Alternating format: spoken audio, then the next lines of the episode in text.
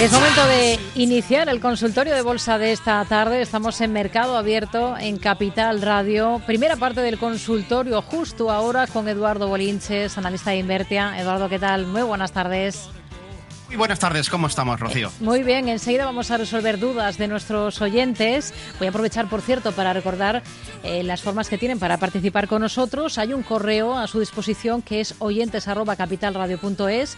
Hay un número de teléfono también que es el 91 283 3333 y luego también pueden eh, dejarnos esas cuestiones, esas dudas a través de WhatsApp con una nota de audio en el 687 050 600. 687-050-600. Bueno, em, es una jornada hoy marcada por los recortes generalizados. Ha habido un dato de IPC del mes de enero en Estados Unidos que ha decepcionado y se ha notado el efecto en todos los activos. Pero lo que nos ocupa ahora mismo, que es eh, la bolsa, la renta variable, vemos retrocesos generalizados, em, pero la caída más acusada allí, al otro lado del Atlántico, en eh, el Russell eh, 2000, el índice que agrupa los valores más pequeños. Ahí tenemos descensos del entorno del 3%. Los otros índices, pues, están recortando en torno algo más del 1% a esta hora. Eh, ¿Qué niveles vigilaría? Porque hemos estado muy a vueltas, por ejemplo, en estos últimos días con el S&P 500 y esa cota de los 5.000. Bueno, hoy se repliega. Sí, bueno, vamos a ver. En principio, no está pasando nada grave, pero sí que es verdad que desde el punto de vista psicológico se necesitaba saber que la inflación estadounidense estaba ya con dígitos enteros del 2. 2, mucho, obviamente, 2,9, pero no hemos bajado del 3. Eh, entonces, bueno, pues esto, pequeño jarro de agua fría, excusa perfecta, recogida de beneficios. Y como digo, desde el punto de vista técnico no pasa absolutamente nada. Eh, un SP500 continúa con su pauta de mínimos crecientes. Este hueco, pues vamos a ver cuán tiene que profundizar. En principio, un 4.914 sería un nivel a no perder. De hecho, en el caso del futuro, podríamos inclusive eh, hablar de una recogida total de los subidos desde el miércoles de la semana pasada. Ese este es el nivel, 4.968. Hemos estado en formato intradiario, momentos posteriores al dato, ligeramente por debajo de ese nivel, pero es altamente probable que hoy cerremos reconquistando esa zona. De hecho, ahora mismo está cotizando por encima de ese nivel. Así que lo único que ha ocurrido, pues es, pues eso, prácticamente una semana atrás. Retrocedemos en el tiempo, devolvemos todo lo subido desde el miércoles y, insisto, no pasa absolutamente nada. La pauta de mínimos crecientes, que es lo verdaderamente importante, está intacta. Y a partir de ahí extrapolamos a lo que quieras. Nasdaq tecnológico, Dow Jones, aquí la lucha con el 17.000, 17.100 del DAX alemán o de los 10.000 del IBEX 35. Estábamos todos expectantes y esperando a un buen dato de inflación, que hiciese que los mercados marcasen nuevos máximos históricos al otro lado del charco y nosotros, por lo tanto, pues hacernos con los 10.000 del IBEX o con esos 17.100 del DAX. Pues no, obviamente no ha podido ser y, toca retroceder, pero nada importante, entre comillas, eh, en, eh, en lo que poco que llevamos desde las dos y media del dato. Bueno, vamos a ir con dudas de oyentes, si le parece, mm, Eduardo. Vamos a comenzar en la Bolsa Española con un par de nombres. Hay un oyente que nos ha enviado un correo electrónico en el que nos pregunta lo siguiente, ¿dónde podrían estar los suelos de inmobiliaria, colonial y de solaria?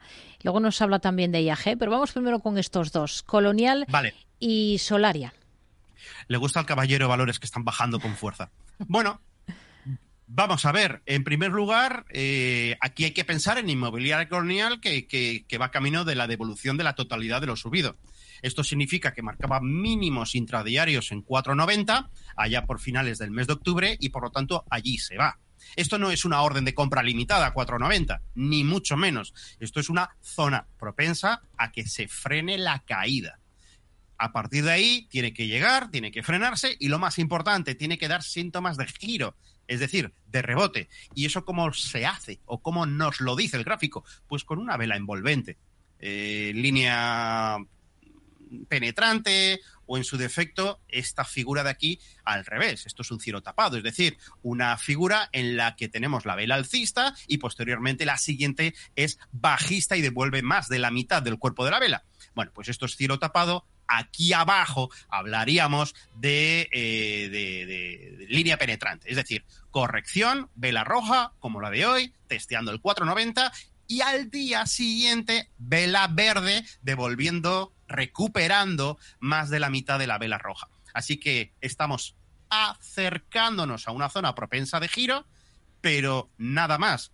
No por el mero hecho de entrar, de, alcanzar los 490 significa que haya que tirarse a la piscina, ni mucho menos. Hay que tener paciencia suficiente como para esperar eh, lo que yo entono la canción, ¿no? Uno que llegue, dos que se frene y tres que se gire. Hmm. Los tres pasos se tienen que dar antes de entrar. Y en el caso de Solaria, pues más de lo mismo con el agravante que tenemos a, Goldman Sachs, entre otros, cargadísimos de cortos. El 2%, más del 2% de la sociedad está en posiciones cortas, solo en manos de Goldman Sachs. Y bueno, pues el mercado no le está quitando la razón. Hoy ha marcado un mínimo en 12.63. Estamos viendo los mínimos más recientes del año pasado, finales del año pasado. 13.32 está roto, 13.06 está roto, 12.98 está roto, 12.76 lo ha roto hoy. Y el que asoma por aquí, 12.80, también está roto. Entonces, bueno, solo nos queda este clavo ardiendo, mínimos anuales del 2023, 12,48 y medio, y es el que nos ha faltado en el día de hoy. Es decir, que volviendo a entonar esa canción, uno que llegue, pues prácticamente ya lo ha hecho, dos que se frene, está por ver, y por supuesto eh, que se gire. Antes que no ocurra ese punto 3 o ese eh, hito 3, no debemos valorar la entrada. Eh, pensamientos de ha bajado mucho, tiene que rebotar, suelen ser muy peligrosos. El valor aparentemente está barato, se ha pegado un viaje más que evidente, eh, más que evidente ¿no? De 19 eh, están 12 y medio. Pero eso no es sintomático de que el valor, uno, esté barato y dos, vaya a rebotar, ni mucho menos. Pero técnicamente está llegando a un soporte vital, al cual yo siempre le doy la vuelta y le digo, borde del precipicio, con lo cual puede resbalar y continuar cayendo. IAG es el tercer valor por el que nos pregunta este oyente. Em, pregunta también por soportes. Dice que las tiene en cartera a 1,93. A largo plazo no creo eh, que vaya mal, dice él mismo, pero eh, doctores tienen la Iglesia y hay varias guerras pendientes. El mismo oyente nos lo, nos lo comenta. IAG. Bueno, buen dicho. El, el valor está bastante aburrido. Eh, de hecho, cuando hay pérdidas eh, temporales de tendencia suelen triangular los valores. Entonces, bueno, más o menos este sería el triángulo rectángulo que está confeccionando ahora mismo. Eh, ha pasado a la historia esa presión compradora, esa clara pauta de máximos y mínimos crecientes que le ha ido de maravilla, porque el valor estaba prácticamente en un euro y se fue a los dos, ¿no? Eh, esto es finales del año 2022. Ha estado el 2023 en un rango muy amplio, la verdad, uno y medio, dos, pero ahora vuelve a estrecharse. Es más, pues adivinamos ese comportamiento de triángulo rectángulo. Entonces, bueno, un triángulo rectángulo, pues es eso, por definición técnica, pues una pérdida momentánea de la tendencia. Y además, bueno, pues vamos a leer en los libros de análisis técnico que suelen recorrer dos tercios de su recorrido y en ese momento romper. Es decir, que por timing estaríamos en un momento muy oportuno para ver la ruptura del precio por alguno de los dos lados, porque yo siempre añado lo mismo, suelen fallar como escopeta de feria, porque muchas veces los vemos como en los capítulos de libros de análisis técnico, figuras de continuación de tendencia, y, suele ser al revés, ¿no? Y a veces cogen y rompen por la parte inferior. No me extrañaría en absoluto que vaya a ocurrir eso, pero, insisto, hay que tener mucha paciencia, hay que esperar a que salga de este rango cada vez más estrecho, como estás viendo, cuyo vértice eh, estará al principio de esta primavera, y, actuar en consecuencia, ni más ni menos. Entonces, bueno, ahora estamos en una zona óptima al rebote, pero eso de los dos tercios de su recorrido, si ahora rompe a la baja y con volumen, pues efectivamente cumpliría el timing. Así que nada, nada de, lanzarse a la compra eh, por el mero hecho de que ha alcanzado un precio, como digo, igual que antes en los dos valores anteriores, propenso al giro. Vamos a escuchar, si le parece, esta nota de audio que nos ha dejado uno de nuestros oyentes a través de WhatsApp en el 687-050-600. Hola, buenas tardes. Soy Carlos de Madrid. Para el señor Bolinche, por favor, que espero todas las semanas que llegue el martes para, para buscar su opinión. Eh, a Telefónica se le puede abrir unos largos eh, y a qué plazo. Gracias. Bueno, está pensando en comprar Telefónica. Mucha gente está pensando en comprar Telefónica por el mero hecho de que normalmente alcanza los tres euros y medio y suele tener giros al alza. Es decir, es como que entra dinero fresco, dinero nuevo, dinero eh, largo placista y muy probablemente también esté pensando el caballero a un mero acercamiento a los casi, casi cuatro euros. Eh, quitárselas de encima, ¿no? Esto es lo que estamos viendo, es la pauta de comportamiento que nos viene acostumbrado en los últimos meses, desde prácticamente el verano del 2023. Algún susto que otro, con cierres sostenidos, eh, más de dos, tres ocasiones inclusive, por debajo de los tres y medio, pero sí, eh, esa es la realidad. A partir de los tres euros y medio eh, se produce entrada de capital. Lo que ocurre eh, es que estos rebotes, pues últimamente acostumbraban a alcanzar casi, como digo, los 4 euros, eh, 4,94, 4,92 y el último se ha quedado en 3,85, perdón, 4, 3, 3,93, 3,94 y 3,85, 86.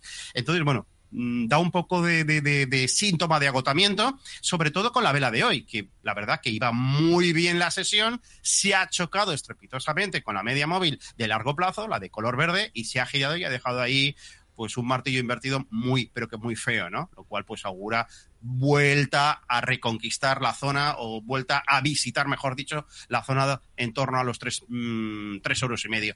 Eh, a ver si vuelve a comprar compradores, a encontrar compradores. Entonces, bueno, mmm, no está mal tirada la idea, pero hay que ser muy disciplinado. Es decir, yo eh, viendo un testeo al 354 respetado, 353 me da igual, al día siguiente con vela verde podría entrar muy poco, 20, 33%, un tercio de la posición con la que costumbre entrar, stop de protección muy ceñido por debajo de los mínimos que se marque el día previo eh, y a partir de entonces efectivamente ver, uno, que llega sin problemas a la media móvil, ahora mismo en 364 y que rompe al alza, ahí complementamos una posición, pues un tercio adicional y en cuanto veamos que coge velocidad, reconquista los 370, entramos con la posición completa hmm. y la idea, 380, 81 nos debería quemar el valor y hacer caja. Esa sería la estrategia que yo haría. Hablaba antes de, de dinero largo placista. Eh, pensando en ese horizonte temporal, pensando en el largo plazo, ¿qué valor o qué par de valores de la Bolsa Española sí que tendría eh, eh, como fondo de armario? ¿En qué títulos confía más con ese horizonte temporal? Pues empresas que ganan dinero, que mientras estamos hablando están ganando dinero, ni más ni menos. A mí ahora me viene a la mente, por ejemplo, y por supuesto que tienen, eh, tienen estructura clara, claramente alcista. Por ejemplo, Ferrovial. Ferrovial nadie pone en duda que tiene, bueno, ahora está bastante emocionado, ha, ha, ha, incrementado mucho la verticalidad de la subida, pero cualquier corrección es digna de ser aprovechada. Luego tenemos, por ejemplo, Iberdrola, eh, sector eléctrico.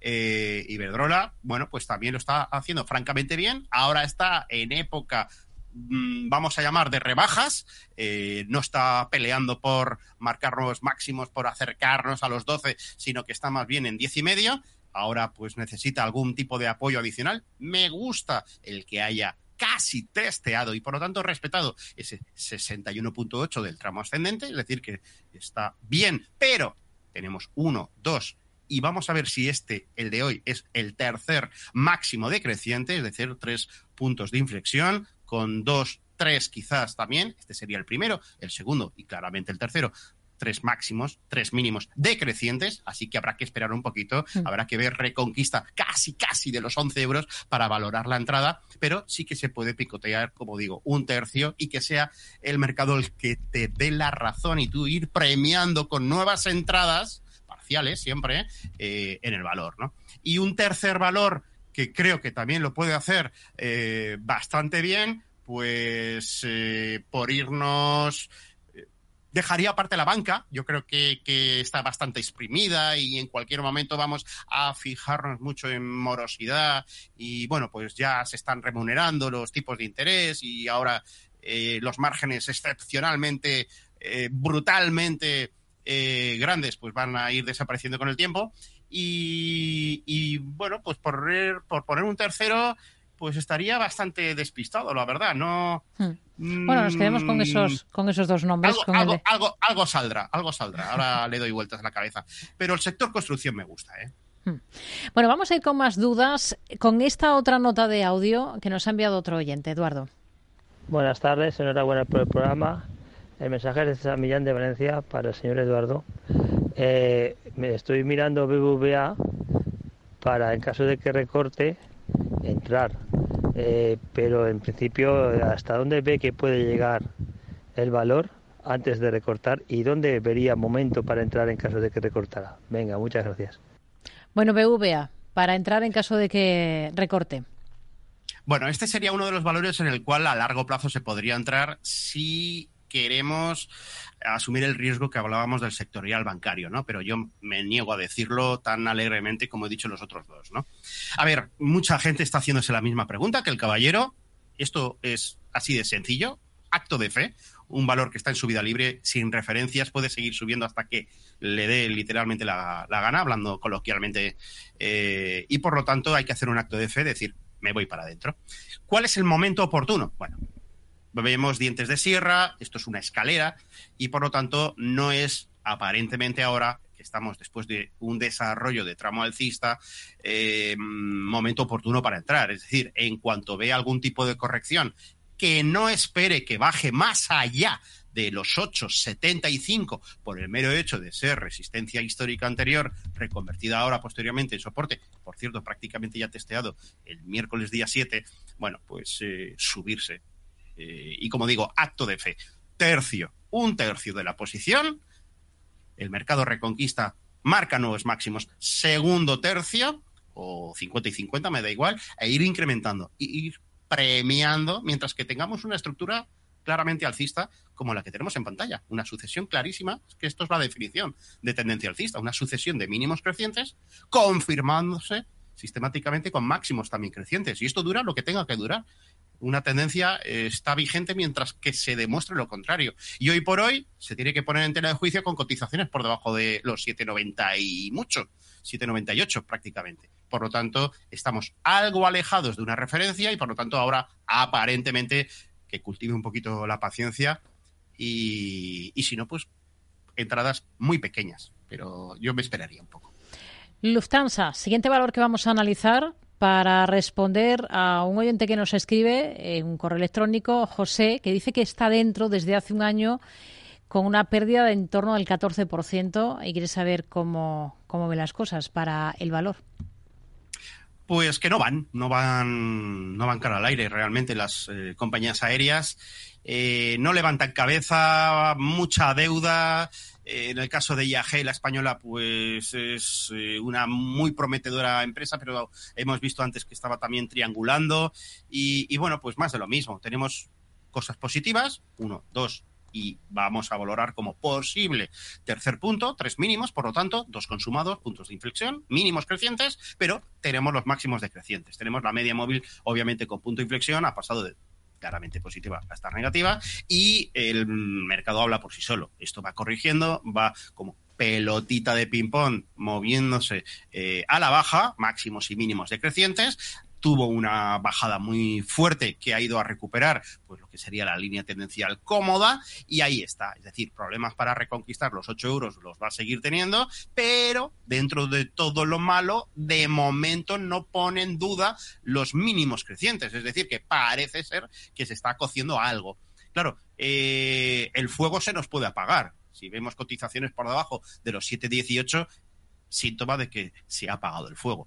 Yo no acabo de verlo. Yo, eh, con una minusvalía del 14, eh, vender la mitad nunca está mal. Yo siempre digo que el que vende la mitad nunca se equivoca, porque para bien o para mal sigues estando dentro del valor. Por si acaso estoy equivocado, mantiene el 7,18, mm, vuelve a los 8 y los rompe al alza y posteriormente ese 8,56, ¿vale? Pero que vaya buscando alternativas, que vaya buscando alternativas, porque yo creo que está coste de oportunidad elevado. Está consumiendo más tiempo que dinero, la verdad. Hmm.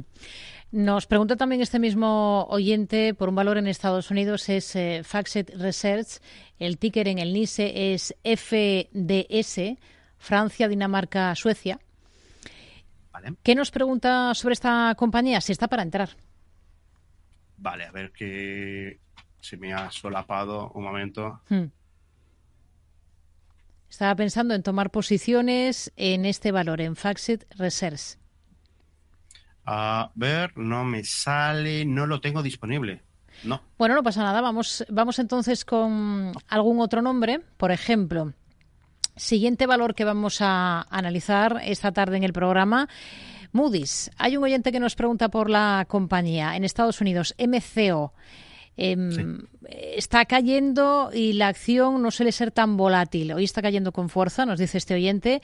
Eh, imagino que será unido a que el IPC en Estados Unidos ha salido peor de lo esperado y habrá menos posibilidades de que bajen los tipos de interés. Él en concreto la lleva desde 261 dólares y la idea que tiene es en el valor es eh, un horizonte temporal de largo plazo, pero cree que habría una divergencia bajista si pierde eh, los 370. Bueno, vamos a ver, la divergencia bajista, bajista la tiene ya, la tiene ya en la medida que vemos dos máximos en precio claramente crecientes que se corresponden con dos máximos claramente decrecientes, de ahí la divergencia, en el oscilador en este caso en el RSI. Por lo tanto, es una divergencia de libro, eh, sintomática de, de, pérdida de fortaleza y con altas probabilidades de que esto acabe, y me estoy adelantando a los acontecimientos, y por lo tanto hay que poner presumiblemente con un mega doble techo brutal. ¿no? El impedimento de hacerse con los 400 dólares puede conllevar que el valor nos veamos en los 230 y a partir de ahí quedaría patente pues una figura en velas mensuales sería brutal hoy por hoy pues obviamente ciencia ficción decir oye mira que vamos a ver un doble techo que va a romper eh, los 230 y nos marca caídas a 126 bueno pues eso es el análisis técnico en velas mensuales eso es lo que hay que decir eso es lo que nos está diciendo el libro no el gráfico así que de momento yo mm, yo he tenido este valor en cartera, lo que pasa que voy eh, presionando, eh, presionando con stops de protección eh, y cuando veo esos movimientos tan, no recuerdo qué fecha, pero en uno de estos me, me saltó y, y, ahora mismo pues yo le diría que un 368 aproximadamente, que no lo deje correr más a la baja porque tiene, tiene ganas de corregir. Es cierto en la verdad, y es que podría llegar a 361 y dar por finalizada la corrección. Y entonces, a partir de ahí, si de verdad hay fuerza y fortaleza interna, pues provocará algún tipo de reacción alcista, con lo cual estamos ya muy próximos a un momento muy propicio para el rebote. Entonces, bueno, vender la mitad, como he dicho, suele funcionar bastante bien, que esté atento a una posible recompra si respeta el 361, 361 dólares, por aquello de, que no nos las roben. Y, y, por supuesto, ante toda esta operación, quedarnos en cartera la mitad por si acaso. Pero como pierda, como se cepille tal cual cuchillo caliente la mantequilla, eh, los 361, yo me iría corriendo con todas, con todas. No, no tiene ningún objeto esta compra. Hmm. Pues nos quedamos con este análisis para esta compañía en, en, Estados Unidos. Gracias, como siempre, por resolver dudas de nuestros oyentes con nosotros en Mercado Abierto en Capital Radio. Eduardo Bolinches, analista de Invertia. Hasta una próxima. Muy buenas tardes. Un placer, Rocío. Saludos a todos.